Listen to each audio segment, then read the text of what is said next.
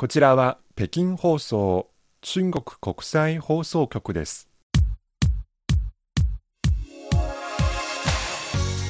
皆さんこんばんは。ハイウェイ北京中国情報ラジオ9月14日火曜日のご案内は私大正円と。西宝です9月14日9月も半ばです。そうですね。今日の北京も秋雨の天気ですね、うん。ちょっとどんよりしていますが、はい。まあそんな中でも北京ではイベントが盛りだくさんですね。先週末からまた大きなイベントが開催されました。はい、えー今月10日から13日にかけて北京では世界ロボット大会2021が開催されました。はい。このイベントではえー日本の産業用ロボットのメーカー安川電機、はい。それから空気圧制御機器メーカーの SMC を含めて世界各国の130社余りが出展しました、はい。えー最新の製品など500種類余りが展示されました。はい。主にロボットが中心なわけですね。そうはい。例えばロボットアーム。え。我々の印象では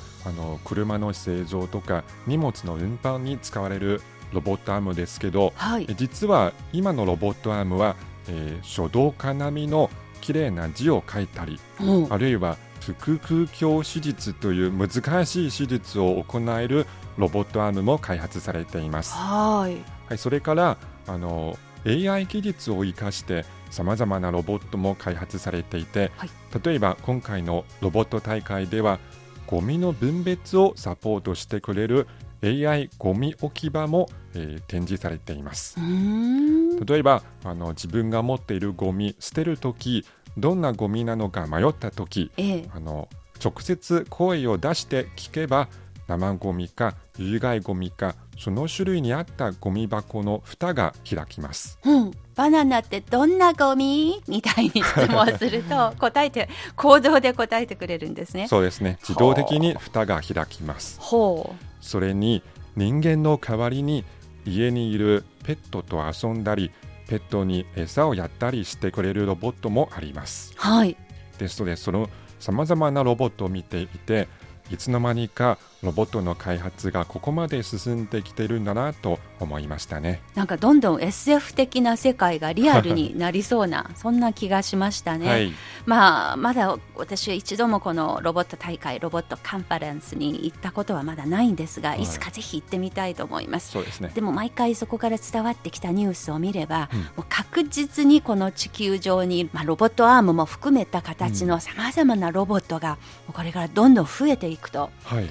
どうやってそのロボットと仲良く共存するのかもうかなり現実的な話題として突きつけられていると、はいもうそういう時代に入ってきているとそういう感じがしてしまいますね。そうですねまあこれまだしばらく世界が一緒になって考えなければいけない課題です。こんな中、北京からお送りする今週の火曜ハイウェイ。えまず旬な話題では、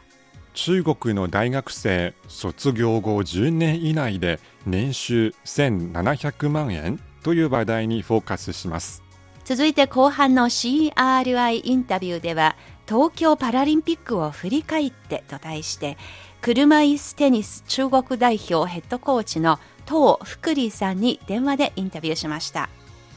ということで今日も最後までお付き合いいただければと思います。火曜ハイウェイです。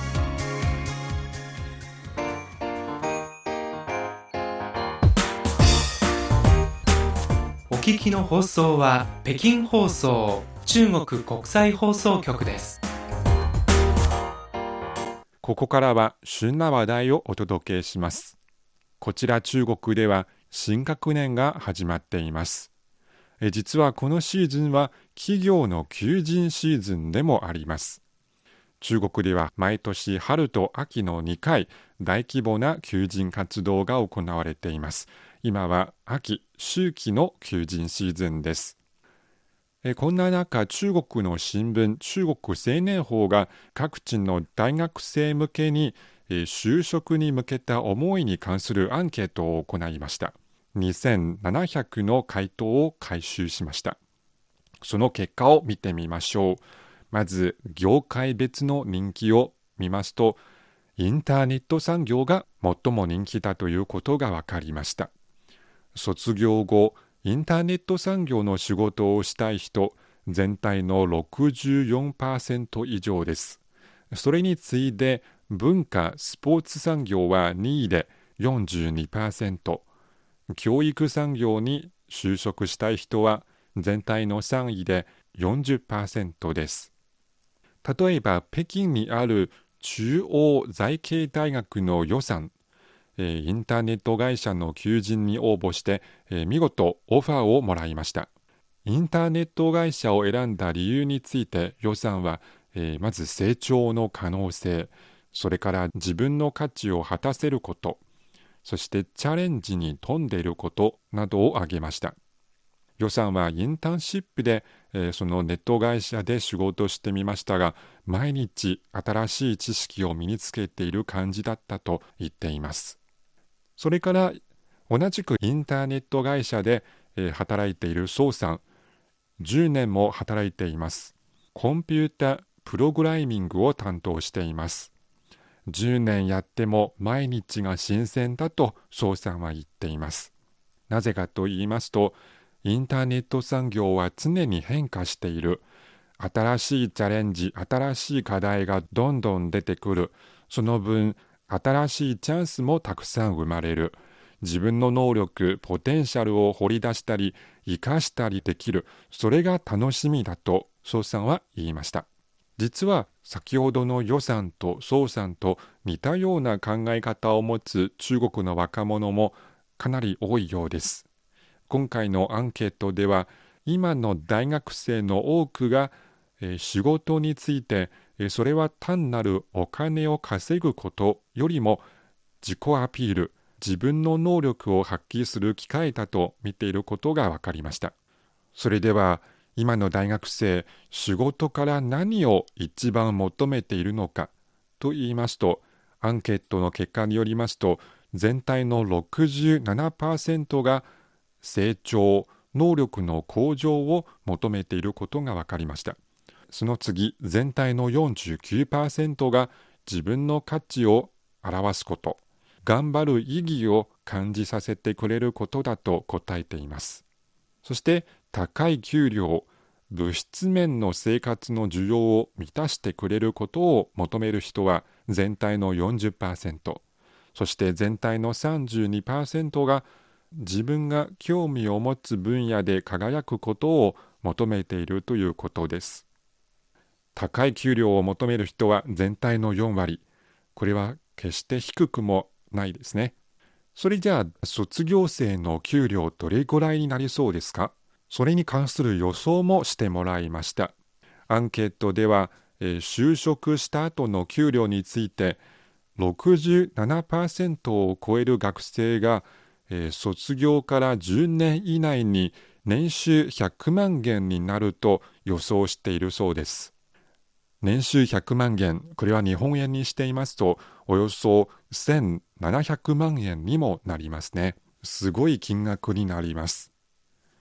そして最後に、え、アンケートでは恋愛についても聞いてみました。その結果、全体の7割が恋愛よりも仕事が大事だと考えています。そのうち全体の42%が恋愛と仕事の時間の使い分けについて、えどうしても仕事を優先してしまうだろうと答えています。特に医学を専攻する学生がそう考えている人が多いということです。ということで今日の旬な話題、中国の大学生の就職に向けた思いに関するアンケートの結果をご紹介しました。ハイウェイ北京中国情報ラジオ火曜日のご案内は私、王正円と西宝です。ここからは CRI インタビューのコーナーです。東京パラリンピックが9月5日に閉幕しました。東京から中国に戻ってきた選手の皆さん、現在はまだ隔離を受けている最中です。今日は北京郊外のホテルで隔離生活を送っている車椅子テニス中国代表ヘッドコーチの東福利さんに電話でインタビューした内容をお送りいたします。東京パラリンピックをどう振り返るか、中国におけるパラスポーツとしての車椅子テニスの現状、そして昔は選手、今はコーチとして車椅子テニスにおよそ30年取り組み続けてきた父さんに、それを支えているものは何なのかなどをめぐりお話を伺いました。以前の番組でもお伝えしました。東福利さんは河北省東山市の生まれで、子供の時から運動が大好きでした。1976年の夏、当時7歳の父さんは東山大地震で右足を失いました1993年に中国で初めて車椅子テニスチームが結成され第一陣の隊員に父さんが選ばれました。その後2004年のアテネ大会からパラリンピックには選手として2回出場し2016年のリオデジャネイロ大会と今年の東京大会ではコーチとして関わりました。東京大会の車椅子テニスの種目には31の国と地域から104人の選手が出場しました。計6個のメダルを競っていました。中国からは5人。日本からは10人の代表選手がそれぞれ出場資格を獲得しました。車椅子テニスは1992年のバルセロナ大会でパラリンピックの正式種目になりその後長きにわたってオランダが銀メダル以上を独占してきた場面が続いてきました。今回の東京大会ではオランダが金3個銀銅2個ずつの計7個。それ以外には日本オーストラリアフランスイギリスでメダルを分け合いました。はい。東京大会には中国からは史上最多の5人の選手が出場しました。女子シングルス、ダブルス、そして男子シングルスの3種目に出場しました。その結果、女子シングルスでは5位、女子ダブルスは4位、中国代表にとって史上最高の成績でした。しかし、目標としていたメダル獲得には至りませんでした。はい。日本代表のことはもう皆さんも詳しいかと思いますが男子シングルスでは国枝慎吾選手が金女子シングルスでは上地結衣選手が銀女子ダブルスと手足に障害があるクワードではそれぞれ銅メダルを獲得しました。はい。以上が前置きなんですが、ここまでとします。ここからは当福利コーチのインタビューをお送りいたします。えまずは隔離生活から質問を始めました。父さんは東京から9月6日に帰国して、現在隔離生活をしている最中のようですが、毎日をどのように過ごしていますか？这几天也是回顾吧。総括する毎日です。これまでの5年間のこと、直近の2ヶ月の特訓、そして東京で滞在したおよそ2週間のことなど、走馬灯のように思い出しています。良かった点、足りなかった点、そしてベスト4でとどまり、目標のメダルを取れなかったという結果については、やや後ろめたさを感じています。とは言いながら女子ダブルスのベスト4入りは中国代表にとって自己ベストにはなっていますが。应该说从我们这个进四强来说呢我们还是每一次比每一次再进步。車椅子テニスが中国で始まっておよそ30年ですが確かに今回が最高の成績でした過去の自分よりは一歩前進する。この目標は実現できたことはとても嬉しく思っています。一方、競技スポーツとなると、すでに世界強豪の仲間入りしている中国の女子車椅子テニスにとって必要なのは小さな進歩ではなく、質的なブレイクスルーなのです。スポーツ競技の発展の歩みから見ても、今はそろそろそのような時期を迎えているはずです。しかし、ブレイクスルーというのは、思った以上に実現が難しいことが、今回の大会でよくわかりました。そういうところからちょっぴり挫折感を味わっているのも事実です。突破ができなかった理由について、今どのように分析していますか？因为疫情，我们两年都没有出去打国际比赛嘛，我们中国选手的这个水平是下降的。テニスは一定レベルに達した選手にとって日頃の訓練だけでなく何よりも国際大会への出場経験を積んでその中から最新の動きに触れスキルアップすることが大事です。しかしコロナ禍の中中国代表はこれまでのおよそ2年間世界大会の出場をことごとく見合わせたため今はコンディションが低下する時期にあります。まあそういう客観的なことは確かに響いていると思いますが、もっともこれらはあくまで外部の影響で突破できなかった一番の理由は、やはり実力の差に尽きると思います。CRI インタビュー東京パラリンピックを振り返ってと題して車椅子テニス中国代表ヘッドコーチの東福利さんにお話を伺っています。冒頭でもご紹介しました。今回の東京大会に中国からは5人の選手が出場しました。当さんによりますとパラリンピックの車椅子テニスの出場には2つのルートがあります。一つは ITF つまり国際テニス連盟が主催する大会に出場してランキングポイントを稼ぐことです。もう一つはワイルドカードといい主催者の裁量で決められる特別出場枠で出場することです。父さんがパラリンピックに初出場したのは2004年のアテネ大会でした。当時は北京オリンピック・パラリンピックが4年後に控えているため、父さん、そしてもう一人の男子の選手がワイルドカードで出場を認めてもらいました。その年は、父さんはベスト16にまでエントリーできました。それが2008年北京オリンピックの場合、当時の父さんは世界ランキング7位でした、えー、そして彼女一人だけポイントランキングで出場枠を獲得した中国代表でした。それに対して今回は過去になく5人の選手とも ITF の試合でポイントを積んで出場枠を獲得しました。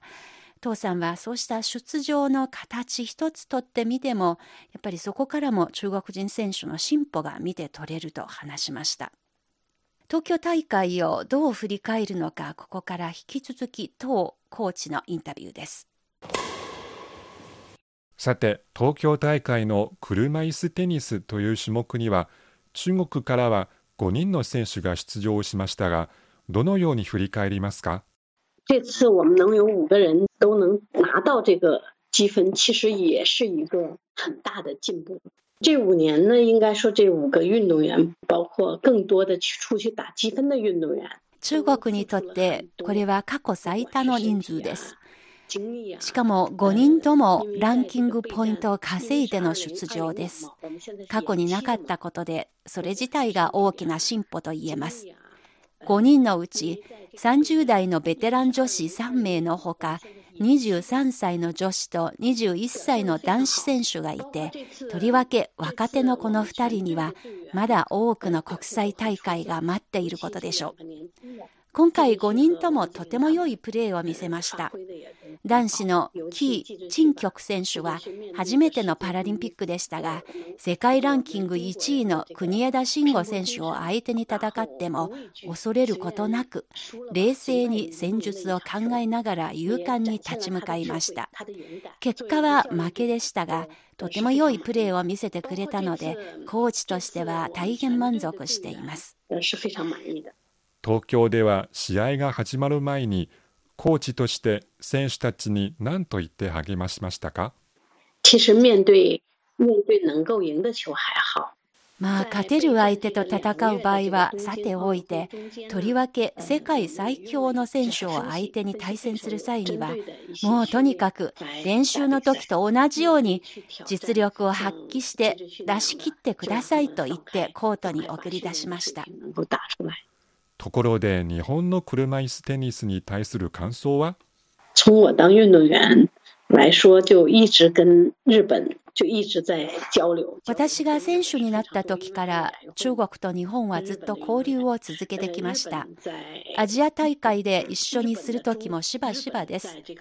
日本は車椅子テニスの普及に力を入れており、良い成果も上げています。中国にとってある意味、日本の姿を見ながらこの競技を諦めることなく取り組み続けることができたと思っています。日本の車椅子テニスは男女とも世界で1位か2位を競う強さです。アジアで手本を示す存在だと思います。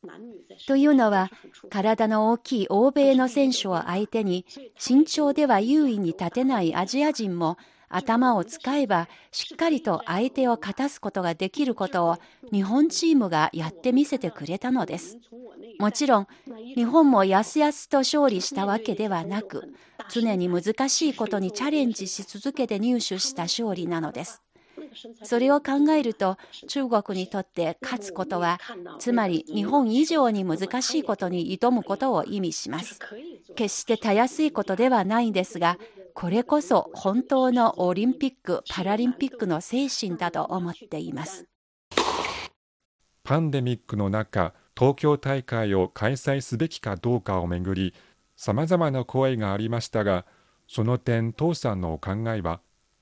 从我做教练员这个角度上嘛，呃，看待这些队员，因为感染症の影響で大会そのものが開催できず、私たちも出場できなくなる。正直そういう心配はずっとありました。コロナ禍の中、日本はよくも大きなプレッシャーに耐えながらも、1年間延期はしましたが、無事開催をしました。選手たちにとってはとても感動しています。参加する中でたくさんの喜びも味わえました。もし開催できなかったら、大会に向かって準備をしてきた選手もコーチもどれだけがっかりしたことでしょう。人間は目標に向かって取り組んできたから以上、何らかの形で結果を出したいのです。東京オリンピックは私にとって生涯忘れることのできない大会でした。各国の選手団も含め、今大会の一番のチャレンジはパンデミックとの戦いでした。困難に恐れずに戦ってきた中にこそ、オリンピックとパラリンピックの精神が存分に現れていると思います。開会式に参加したそうですが、その時の感想を聞かせてください。身临其境进入了奥运开幕式的那种场景的前提下，突然把疫情给忘記了，忘記了那种疫情。 もう私も選手もとにかく その時だけはコロナのことをすっかり忘れて パラリンピックにどっぷり使ったという大きな喜びに包まれていました。おかげで全ての危険も忘れさせてくれました。本当のことを言いますと、東京に行く前にはやっぱりちょっと怖いなと思いました。自身の体調のこともありますので、命に関わるような行動はしたくはないととても気にしていました。しかし実際に東京入りした後にパラリンピック組織委員会の取り組みも含めいろいろな面できめ細やかな配慮をしていたことに感心しました。その一例は、あれだけの数の選手やコーチ、そして出場者の全員に対して、毎日 PCR の検査を実施していたことでした。とにかく、きめ細やかな感染対策のおかげで、滞りなく大会が開催できたと思います。とてもありがたく思っています。東京滞在の間に何か印象に残ったことは？而且我借助这个平台，还是很感谢那些志愿者们。ボランティアの皆さんが献身的になって働いてくれてとっても感謝しています。ある時、私は選手村を歩いていた時に雨に降られました。それを見て、ボランティアの方が急いで駆けつけてきて、私のために傘をさしてくれましたが、自分自身の体が雨の中にさらされながら、屋根のあるところまでちゃんと見送ってくれたのです。本当に感動しました。このようなシーンがまだたくさんあって、この場を借りて改めて感謝申し上げます。諸外国の選手との交流については、感染対策のこともあり、ソーシャルディスタンシングで近づけることができませんでしたが、目ではずっと交流をしていました。またスタッフの皆さんは、マスクをつけていても、暖かさはしっかりと伝わってきました。何よりも無事に安全に大会を運営できた点、私は高く評価したいと思います。人間は困難にぶつかった時には想像を超えたポテンシャルを発揮できるのです。今回の東京大会の無事開催もこれを物語ったように思います。そういうところの成功経験は、すべての方にとって大きな啓発になっているのではないかと思います。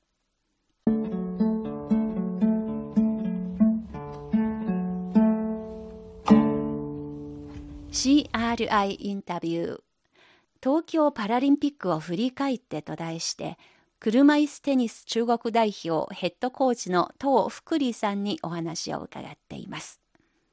スポーツ種目としての車椅子テニスは中国で始まっておよそ30年経とうとしています。東さんによりますと現在中国には国際試合に出場できる選手はおよそ100人規模にまで増えたそうです。一方、パラスポーツとしての車椅子テニスのさらなるレベルアップ、さらなる普及、そして新商者の社会進出を促すために、父さんはこれまでに様々な取り組みをしてきました。その中の一つは、健常者と対等にテニスの練習をし、また全国試合に参加できるよう説得することでした。実は車椅子テニスのルールと普通のテニスのルールと大して変わらないという背景がそこにあるからです。一番の違いは一般のテニスがワンパウンド以内での返球なのに対して車椅子テニスは2バウンド以内に返球できるという点です。それ以外にはコートのサイズそしてルールも同じです。父さんはそのため10年ほど前から健常者と新商者がペアを組むという意味の一站一坐、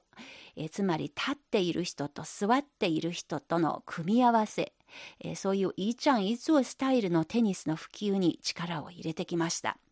ここから引き続き父さんのインタビューです。父さんは中国におけるパラスポーツとしての車椅子テニスの歩みをどう振り返りますか？九二年我开始参加这个中国轮椅网球，开始从我那一代人开始参加。そうですね。これまでの30年、車椅子テニスは全国で少しずつ普及し、発展してきたプロセスをこの目で見届けてきました。実は車椅子テニスは何も新商者同士に限ってやるものではありません。2バウンドまで認めること以外、コートもルールも全く同じなので、それぞれがそれぞれのルールを適用できれば普通に対戦できるのです。また車椅子テニス用の車椅子はとても軽い素材が使われていて車輪はゴム製なのでコートを傷つける心配もありません。健常者と同じように新商者も普通にテニスができる環境を整えてほしいというのが私の悲願です。それができてこそ、新商者の社会進出に初めてつながると私は思っています。何せ、テニスをやる新商者は全員、競技スポーツの選手を目指しているわけではありません。普通にテニスをして、心身ともに良い期待になり、それが健康につながるのです。また、健常者にとっても趣味のスポーツを通して新商者の社会進出を助けることができるので、そういう形で新商者と健常者がつながり、そして新商者が社会と世界とつながりを持てるようになると私は思います。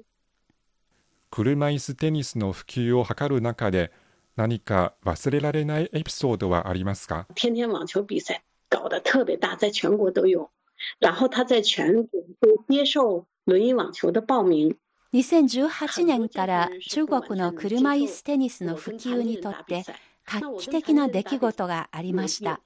北京にあるテニスクラブが主催した市民向けの全国テニス大会に車椅子テニスの選手の出場が認められたのです。私はとにかく自分の指導している選手に試合に参加するチャンスを増やしたく、クラブの代表の方と話をしに行きました。最初は、もうちょっとだけ時間くださいと言われました。もしかして彼の方にも彼なりにプレッシャーがあったかもしれませんが、詳しいことは私に明かすことなく、結果的に参加を受け入れてくれたのです。私にとっては、この30年の車椅子テニス人生で、これほど嬉しいことはありませんでした。中国代表がパラリンピックでメダルを獲得することは、中国の競技スポーツの最高レベルを表しています。もちろんそれも立派な目標です。しかし、私からすれば、それ以上にもっと多くの新勝者が家から出てスポーツに慣れ親しんでもらう。これができることこそがパラスポーツの究極の目標ではないかと思っています。父さんは30年間活動し続けてこられましたが、何が支えでしょうか？我坚持这个三十年以来，中国轮椅网球的在中国一个そうですね。1993年、車椅子テニスが中国で始まった時に、オリンピックに出場できるかどうかも含めて、その後のことは誰もが予想できませんでした。そんな見通しのわからない競技よりも、メダルが確実に取れる種目、例えば重量挙げなどに変更したらどうかと勧められたこともありました。東京大会では中国代表が96個の金メダルを獲得しました。しかし、車椅子テニスのメダルはありませんでした。30年間も取り組み続けてきたのに、未だパラリンピックでメダルが取れていないことに対しては、実は内心大変辛い思いもあります。周りがメダルラッシュでしたので、やはり大きな刺激を受けています。メダルってこんな難しいことなのかと思う時もありました。しかしそれでも私は諦めなかったのは何としても車椅子テニスを普及させたいそういう使命感みたいな思いがあるからですパラリンピックでは男子の場合64人で金メダル1個を争い女子の場合は32人で金メダル1個を競っていますそれだけ難しい種目なのですまた体の大きさや体力だけではなく頭脳を働かせて戦術で勝利を勝ち取らなければなりません。金メダルが取れるからやるというのではなく、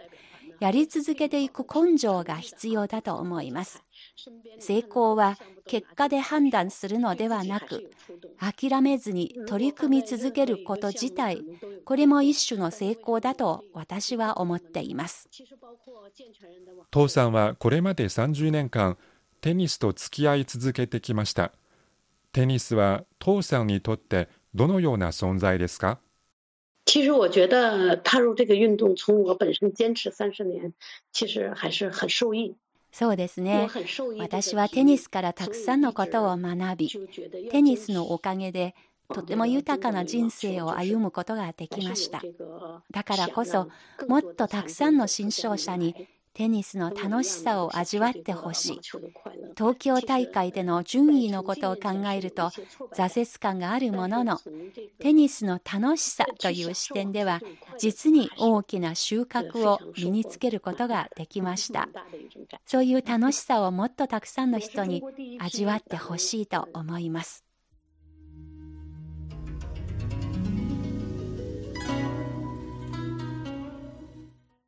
CRI インタビュー東京パラリンピックを振り返ってと題して車椅子テニス中国代表ヘッドコーチの東福利さんに伺ったお話を抜粋してお送りいたしました。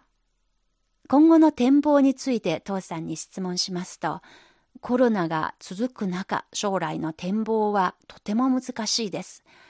しかし何よりも交流し合い学び合うチャンスが少しずつ増えてほしいなと思います。ということをおっしゃいました。父さんによりますと、コロナの前では、日本からコーチが中国に来たり、あるいは国際テニス連盟 ITF の方でも各国の指導者や選手たちをそれぞれ対象とする指導交流会なども開かれてきました。しかしコロナ禍でそういうチャンスがめっきり減りました。一方、現在ニューヨークで開かれている全米オープンには、これには国枝慎吾選手も出場していますが、中国女子のエース、朱珍珍選手は、隔離が終われば出場する予定だということも話してくれました。この試合は実は世界ランキング8位以内の選手のみ出場できるので、中国ではこの主選手しか出場資格がないらしいです。父さんはインタビューでも答えましたように、東京大会はコロナという未曾有のチャレンジとの戦いの中で無事開催できた大会でした。長引くコロナ禍の影響に対して中国の車椅子テニスの選手たちそしてコーチもチャレンジに挑み始めているようです父さんは地震で父親を失い自身も新傷者になりその後若きにして母親も亡くしまたご自分の人生でも大きな苦難を経験してこられました。しかし30年間ずっと自分の人間形成に大きな影響を及ぼした車椅子テニスにだけは取り組み続けてきました。お話を伺いますと本当にとってもピュアな思いが伝わってきます。そして取材は WeChat のテレビ通話を通して行いましたが、画面越しに見えた父さんの笑顔、本当に素敵でした。毎日に気をつける習慣のある父さん。えー、そして隔離生活の中でもですね、毎日本を読みながらコーチングのスキルアップを考え続けているようです。そしてこれからの人生ももちろん車椅子テニスと共に歩んでいくということもおっしゃっていました。そんな素敵な父さんに祝福を送りたいと思います。いろいろ丁寧に質問に答えてくださり本当に感謝申し上げます。今週の CRI インタビューでした。ハイウェイ北京お楽しみいただけているでしょうか？今日ここまでのご案内は私王正円と。西宝でした。それでは皆さんまた来週